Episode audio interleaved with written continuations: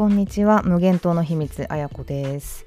えーここ数日何個か音声配信をしてみまして結構やっぱりですね自分のためのアウトプットとしてはとってもいいツールだなって改めて思います。やっぱ喋ってる中で思考が整理されていくしなかなかねあの紙に書くジャーナリングとかもしてるんですけどうん、あれよりもなんかやっぱ人に聞いてもらうっていうところの要素も一つくっついているのでなんかですねお役に立てるようなものに なってればいいんですけどまあそういうものばっかりでもないですがあの続けていきたいと思ってます。まああのこの間ねあのクロコチャンネルでえっ、とちょっと私の名前が出たエピソードがありましてですねやっぱマイクを買うとあのやる気が出るよねというかあの憧れのパーソナリティごっこができるからそれでなんか続いてるっていう感覚もあるよねみたいなことをクロコちゃんと話をしていてですね本当にそうなんですよ。やっぱこのマイクさんがあるからですね。ちょっと、えーなんなんかですね。なんかこう何ていうんですかね。プロではないんだけれどもちゃんと喋っていい収録にしたいななんていう気持ちがどんどん湧いてきちゃうというそんな感じです。はい、で今日はですね何の話をするかと言いますと海外ドラマを見て活力が湧く特性ですということであの要はですね私中2の頃から海外ドラマを初めて見た時からですねものすごく人生のあの、まあ、勇気づけをしてもらったのが海外ドラマなんですね。なので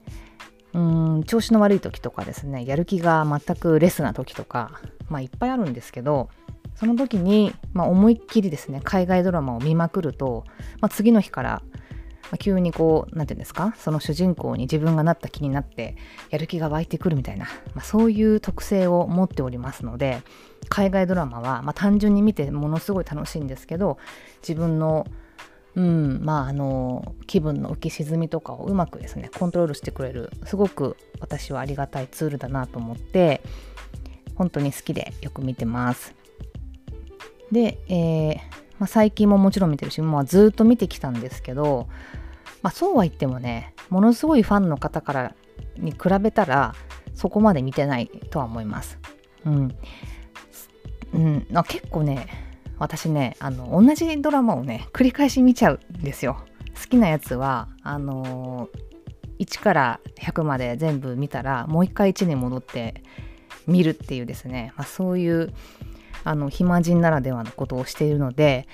うん、と種類はねそこまで多く見てない。さっきね書き出しをしてみたら今年に入ってね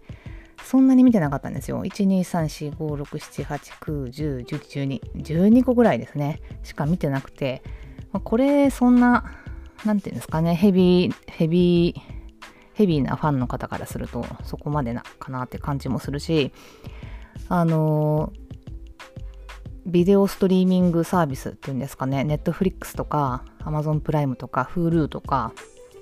あの全部契約してるんですけど、まあ契約してる中のほんのほんのほんの一部しか見てない状態だなって思いつつ、えーまあでもですねあの、まあ、とにかく私も好きな人ですということで、えーここで今日お伝えしたいのは元気が出るドラマを皆さんにご紹介したいと思います。ただしこれは私にとって、え元気が出るドラマということでありまして、え必ずしも皆さんが元気が出るとはあの限りませんのでそこはですね、えご容赦いただきまして、まあ、私の本当の、えー独断と偏見による活力ドラマをですねご紹介したいと思います。えーとですねまず一番最初が「サバイバー宿命の大統領」っていうドラマです。これはアメリカのドラマで、えー私が大好きな24のですね主役をやっていたキーファー・サザーランド氏がですね、えー主役のドラマです。で24の時はあの C, C あれ？なんだっけ？CTI CTI なんだっけな、まあ、そういうカウンターテロリストユニット。あ CTU か。CTU っていうあのテロ対テロ対策組織みたいなあの国の組織架空の組織なのかな。で働く人たちのお話なんですけどこのサバイバー宿命の大統領っていうのは、まあ、タイトル通り大統領アメリカの大統領のですね、えー、お話なんですよ。で、えー、面白いのがですねその選挙で選ばれたアメリカ合衆国大統領ではなくてあの、まあ、第1話のネタバレになっちゃいますけどあの議事堂がですね会議中に爆破されちゃうんですね。で議員さんとか大統領とか全員亡くなってしまうところから始まるんです。で亡くなってしまってじゃあその後の国政を誰が担うのかっていう時になんか指定生存者っていうですね制度がアメリカにはあるらしくて要はそのアメリカのその議会とか国会とかが機能不全になった時に誰に大統領を担わせるのかっていう時にですね要は指名候補者みたいな感じですね。自動的にその人が大統領になるということで、まあ、だから宿命の大統領っていう風なタイトルなんですけど要は誰からも選ばれてない、まあ、全く何て言うんですかね冴えないおじさんが急に大統領になりましたっていうところから物語が始まるんですね。で、えー、そこからもちろんあの右往左往しながら試行錯誤しながらですねえー、キーファー・サザーランド氏がですね一生懸命大統領職をやっていくと。でも本当に日々無理難題も起こるしその議事堂の爆破の犯人も追わなきゃいけないしということでまあすごくスピード感のあるですね、まあ、24を彷彿とさせるような物語であのすごく楽しいです。で私はやっぱこういうですねまあアメリカのこういう FBI とか何か悪いやつが事件を起こして解決していくみたいなドラマってあの本当に好きなんで あの FBI に、えー、就職したいななんて本気で中学校高校ぐらいまで思っていた人間ですからまあすごい好きなんですよ。なのでこれはすごくおすすめです。あのどうやってその何の信頼も勝ち得ていないリーダーがあの周りを巻き込みながら国をこう運営していくかっていうですね、まあ、究極の国のリーダーですね、まあ、世界一のリーダーといっても過言ではないんだけれどもやっぱりそのカリスマ性があるような人とかではない設定だったり何の実績もなかったりですね。まあ下手すりゃあの左遷される直前だったみたいなそんな感じの人が大統領になるのでまあとにかくアンチは多いし誰も何も期待してないしみたいなまあ、そんな状況からどうやってこうあの、安定した国を作っていくかみたいなお話でスピード感もありますしですねすごくいいですよ。でこれはなんかシーズン2まで頑張ったんだけど多分視聴率とかの問題で、まあ、アメリカってすごいシビアなんで多分ねシーズン2で打ち切りになったんですよ。なんだけどなんとなんとネットフリックスがあのお金を出してくれたみたいであの完結するシーズン3まで無事に、えー、終わることができています。本当にネットフリックスどんだけ金持ってんだっていう感じですね。いやーほんとねジャイアント企業はすごいですよ。ありがたい本当にファンの気持ちをちゃんとあのねあのー、大事に思ってくれてる会社なんだなと嬉しい限りです。はい。で、えー、次のおすすめがですね、えー、これまたちょっとだいぶ変わりますけど一番すごく新しいドラマで「ウ・ヨン弁護士は天才肌」という韓国のドラマです。でこれはですね、まあ、天才肌のこの弁護士さんが活躍する物語なんですけどウ・ヨンウさんっていうですね、えー、女性なんですがこの方がですね自閉症アスペルガー症候群かな、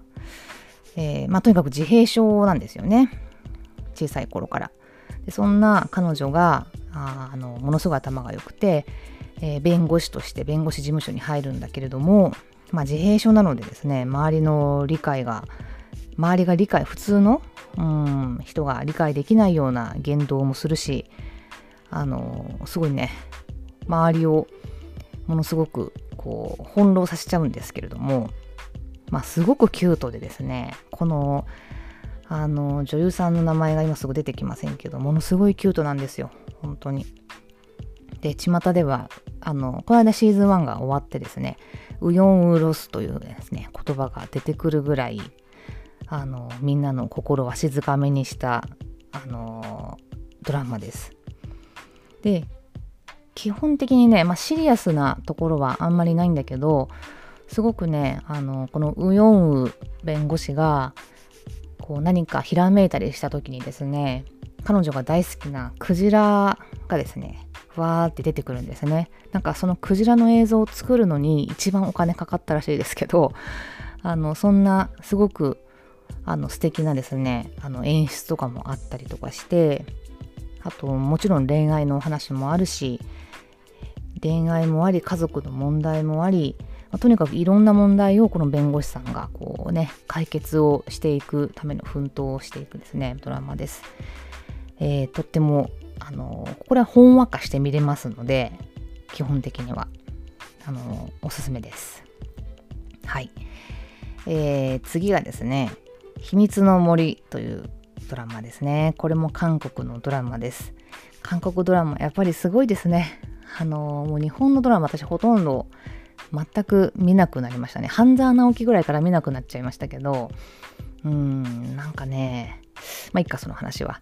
あえ、ー、とね、秘密の森は、これはね、検察官、検事さんのが主役のお話ですね。やっぱりね、検察官とか弁護士とか、えー、いいですよね。大統領とか FBI とかね。えー、まあ FBI は韓国にはないですけど、まあそれ系のえー、固いこう国民のためのお仕事をしてる人たちの奮闘っていうのはねまあ全く見えてない部分があるよな感謝だなと思いながら見てます。で秘密の森はうんとねこれまた主役の人がね病気を患ってるんですよね。あのー、小さい頃になんかそういうちょっと事故があってこう感情がないみたいな。なのでもうものすごいもう本当表情を一切変えない演技をですねこの、えー、主人公のを演じているチョ・スンさんがですねやってるんですよ。でねそのね、まあ、感情が本当出てこない演技もねまた難しいなだろうなと思うんですけど私ねそういうねちょっと影がある人がね好きでねこう笑顔が出ない人とか影がある人とかうん、なんかね秘密を背負ってる人ってどうしてもね好きになっちゃうじゃないですか。なのでこれ王道といえば王道なんですけど、まあ、そんな彼が、まあ、当然頭が良くてですね、うん、これもあの、まあ、韓国の政治とか経済界の闇みたいなものを、うん、まあ一つの殺人事件から紐解いていくっていうのはねものすごい入り組んだ難しいお話ではあるんですけれどもこれはもうシーズン通して一つの話をこう解決していくような感じで、うん、なんかねもういろんな展開がありすぎてドキドキもするしえなんかもうどうなっちゃうのみたいな感じもするし、えー、とっても面白いです。でこの検事さんとあとその警察官のですね女性がちょっとコンビみたいな感じになってこう活躍するのもねなんか X ファイルチックでいいですね。そのね刑事さんの方は女性でこれもすごい有名な女優さんがやってるんですけどあのものすごく熱くてですねでそのその熱さ人の良さと熱さでそのさっきの検察官の著数をですねの心もちょっとずつこう溶かしていくみたいなところも見えて、まあ、非常にいいパートナーシップを組んだ、うん、なんかコンビが事件を解決していくっていうところがねものすごい見ものです。もうこれで私はチョスンの、えー、ファンになりましてですね彼の作品は大体見ましたがやっぱこの「秘密の森」が一番ですね、うん、ちなみにシーズン2もありますがシーズン2はねちょっとねなんか話がややこしすぎてちょっとよくわかんないのでもう1を見ていただくだけで十分楽しめるかなと思いますで、えーと、この関連の続きで4番目のおすすめがこれも結構新しいんですけど、未成年裁判というね、ドラマです。これも韓国のドラマです。で、えー、裁判ということで、え、主役はですね、裁判官の女性の方がですね、主役ですね。で、タイトルの通りですね、未成年裁判だけを扱う係になった女性のお話なんですね。でやっぱ未成年の事件っていろいろ難しいですよね名前は公開すべきなのかとかうん彼にその彼彼彼女その犯罪を犯した彼彼女に更生するうん見込みがあるのかとかですね、ま、そういったところの結構重たい人としてのなんだろう人間の本性とかうんそういうところをですね、えー、えぐりえぐる結構シリアスなドラマですね。うん、なんかねこれは活力が出るポイントとしてはやっぱりその、まあ、小さな兆候とかをですね見逃さないんですよ。で必ずその一人一人のその罪を犯した未成年の子供たちにこの裁判官の人がですねあの優しくじゃないんですね。ものすごく厳しく向き合うんですね。あの全然生優しくないんですよ。ハートウォーミングとかでもないんですよ。なんですけど結果ものすごいあの考えさせられるし、うん、なんかその司法制度の闇みたいなものも見えてくるしあのなかなかその0か1かで判断ができないような事件が多くてですね、うん、なんかそれをこういうのをなんか脚本かける人すごいなとも思うしなんかそういうねあの非常に見応えのある骨太のドラマです。これも結構話題になったから知ってる人がいるかもしれませんけれどもこれもおすすめです。で、えー、次がですねあと2つあります。次がですね、えー、これはアメリカのドラマになりますが、ストレンジャーシングスですね。これはかなり話題になってるから見た人もいるかもしれませんが、アメリカではね、ものすごい人気で、企業とのコラボとかもね、すごく多いんですけど、日本ではなんかいまいち盛り上がりに欠けているというか、なんでなんだろう、ちょっとわからないんですが、うん、あのストレンジャーシングスっていうですねこれは80年代を舞台にしたですねアメリカの、えーま子供たちをめぐって起こる奇妙な事件。を題材にしたものですね。まあ SF サイエンスフィクションというかうんなんだろう、まあ、奇妙なね生き物が出てくるんですよ。でまあそれねなんか誘拐されたりそれと戦ったり、まあ、それを利用する悪い他の国のやつらが出てきたりとかそんな感じで、まあ、冒険ドラマでもあったり SF でもあったり、えー、親子のその愛の物語でもあったりします。でねあの80年代を舞台にしてるのであのまあ私80年代ってねまだちっちゃかったんでそんなにあのドドストライク自分がその中学生の時に80年代だったかってとそうじゃないので私のドストライクはねやっぱ90年代なのでその1個前の世代を舞台にしてるんですよなので、えっ、ー、と懐かしいグッズがいっぱい出てきてるんですよね懐かしいというかあのものすごい古いというかですね当然スマートフォンなんかない中で、えー、どうやって事件解決していくんだっていうところとかも、まあ、使使うグッズとかもですねすごく面白いし、まあ、ファッションとかもねうんまあなんか23周回ってかっこいいなみたいなところとかもあったりします。で、まあ、これ子供たちがね主役なんだけどこう、まあ、主役というか主役であり脇を固めているのがですねウィノナライダーなんですよ。彼女ももう50になりまして久しぶりの主演なんじゃないですかね。このストレンジャーシングスでものすごい体当たりの演技をしていてですね、あのー、ちょっとびっくりします。ウィノラライダーといえばですよ、まあ、我々のこのジェネレーション X、私、ジェネレーション X ですけれども、X 世代のま憧れの、ま、アイコンみたいな感じだったんですよね。で、あのすごい可愛い女優さん可愛いけどちょっと影があったり結構サイサコなね役とかもよくやったりとか、えー、していてものすごいかっこいいね女優さんなんですけど、うん、なんかいろいろプライベートであって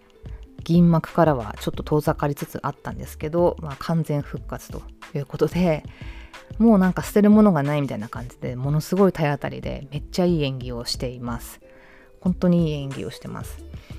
でねこれねシーズン1からシーズン4まで、えー、配信がされていて多分シーズン5でね終わりなんですけど、まあ、基本シーズンごとに物語が完結していくので、まあ、順番に時間のある限り見ていただければなと思うんですけど、まあ、すごい長いです。これは。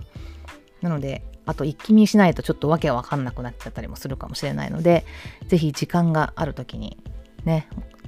ほんと台風の時とかにねこういうので時間を紛らわせるといいんじゃないかななんて思いますけれどもうん。えー、ストレンジャーシングスは本当にいいですね。何がその私の活力ポイントは、まあ、ウドナライダーがめっちゃいいっていうのと、まあ、ストーリーもすごくよくできているし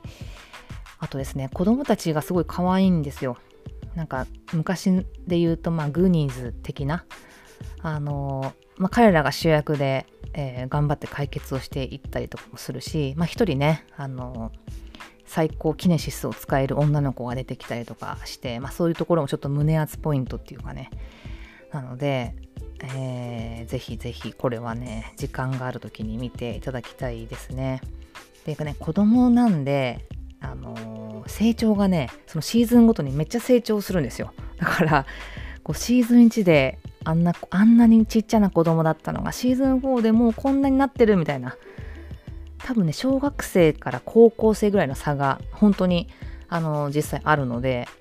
すごい変わってるんだけどまあ根っこはねもうすごいなんか可愛い子供たちのまんまみたいなところもあったりとかしてまあ一人一人ねすごい個性的だったりまあいろんなマイノリティ抱えてる子供たちもいたりとかしていろいろ考えさせられるし、まあ、純粋にあの楽しめるドラマになっています。はい。で、最後がですね、えー、これも韓国ですね。私たちのブルースというドラマです。これもね、なんか1話がね、なんか60分、70分ぐらいあって、えー、で、終わりが20話ぐらいかな。ですかね。で、あのー、珍しく、何て言うんですかね、主役がいるようでいないドラマというか、そのチェズ島にですね住んでいる人たちの群像劇ですかねというような感じでいろんな人が入れ替わり立ち替わりこう主役になっていくようなエピソードの描かれ方をしています。で有名どころでいくとえ、ー、とねイ・ビョンホンが出てたりとかしますねやっぱ彼はちょっとでも主役的な扱いでえっ、ー、とその彼にこうあてがわれた役どころも結構なんかちょっと重めのはいねあの生、い立ちを背負っているような感じの役柄なんですけどそのねうんチェジュンに住んでる、まあ、同級生たちかなといっても平均年齢がもう40後半ぐらいの人たちの、まあ、それぞれのお話なんですよ。まあ、40後半もいるし30代とかもいるかな。うん、そこで住む人たちのお話なんですけどまあほんとね人それぞれ人それぞれ本当に見えないところでいろんなドラマ背負ってるよねっていうのがわかるお話なんですよね。まあ、これは本当に現実社会でもそうだと思うんですけどねなんか幸せそうに見える人でも、まあ、見えないところでいろんなもの背負ってる人っていっぱいいるしまあ誰しもそうだと思うんですけどまあ、それをねあのドラマなんで一つ一つこうちょっと深掘りしながら進んでいくっていうような感じの立て付けになっています。まあ私たちのブルースっていう感じなんでねそのタイトルが、まあ、ブルースうん人それぞれにこう奏でてるブルースがあるよねっていうのをちょっとほんとしみじみ感じることができます。まあ、基本ねすごくあったかいお話が多いんですけどうん。なんかね人の温かさとか人とのつながりとか親子の話とかうん親友の話とか結構ね見てるとね痛いところを疲れたり、まあ、自分と重ねるところもあったりとかしてですね、まあ、考えさせられるしうん、とってもね素敵なドラマになっています。で、まあ、淡々とね始まるのでなんか何の話なんだろうっていうのがねよく分かんなかったりするかもしれませんけど、まあ、見れば見るほどちょっとねもうやめられないみたいな感じになりますね。本当にいろんな境遇の人が出てくるのでうん、なんか世の中こういう人もいるんだなっていうところにね思いを馳せることもできます。でその活力ポイントはですね、まあ、そんな人でもねものすごく一生懸命みんな生きてるんですよね本当に。毎日をとにかくただひたすら一生懸命生きてる。で時には友達のことをね心配して大喧嘩したりとか親子のね分かり合えなくて普段はあんまり話してないけどたまに会うともう喧嘩ばっかりする親子とかですね。うん。あとねこう兄弟に障害があるあの方がいてなんかこういまいち恋愛に踏み込めないとかね。なんかねほんといろんな境遇を持ってるんだけどまあ普段はねみんな笑ってるんですよ。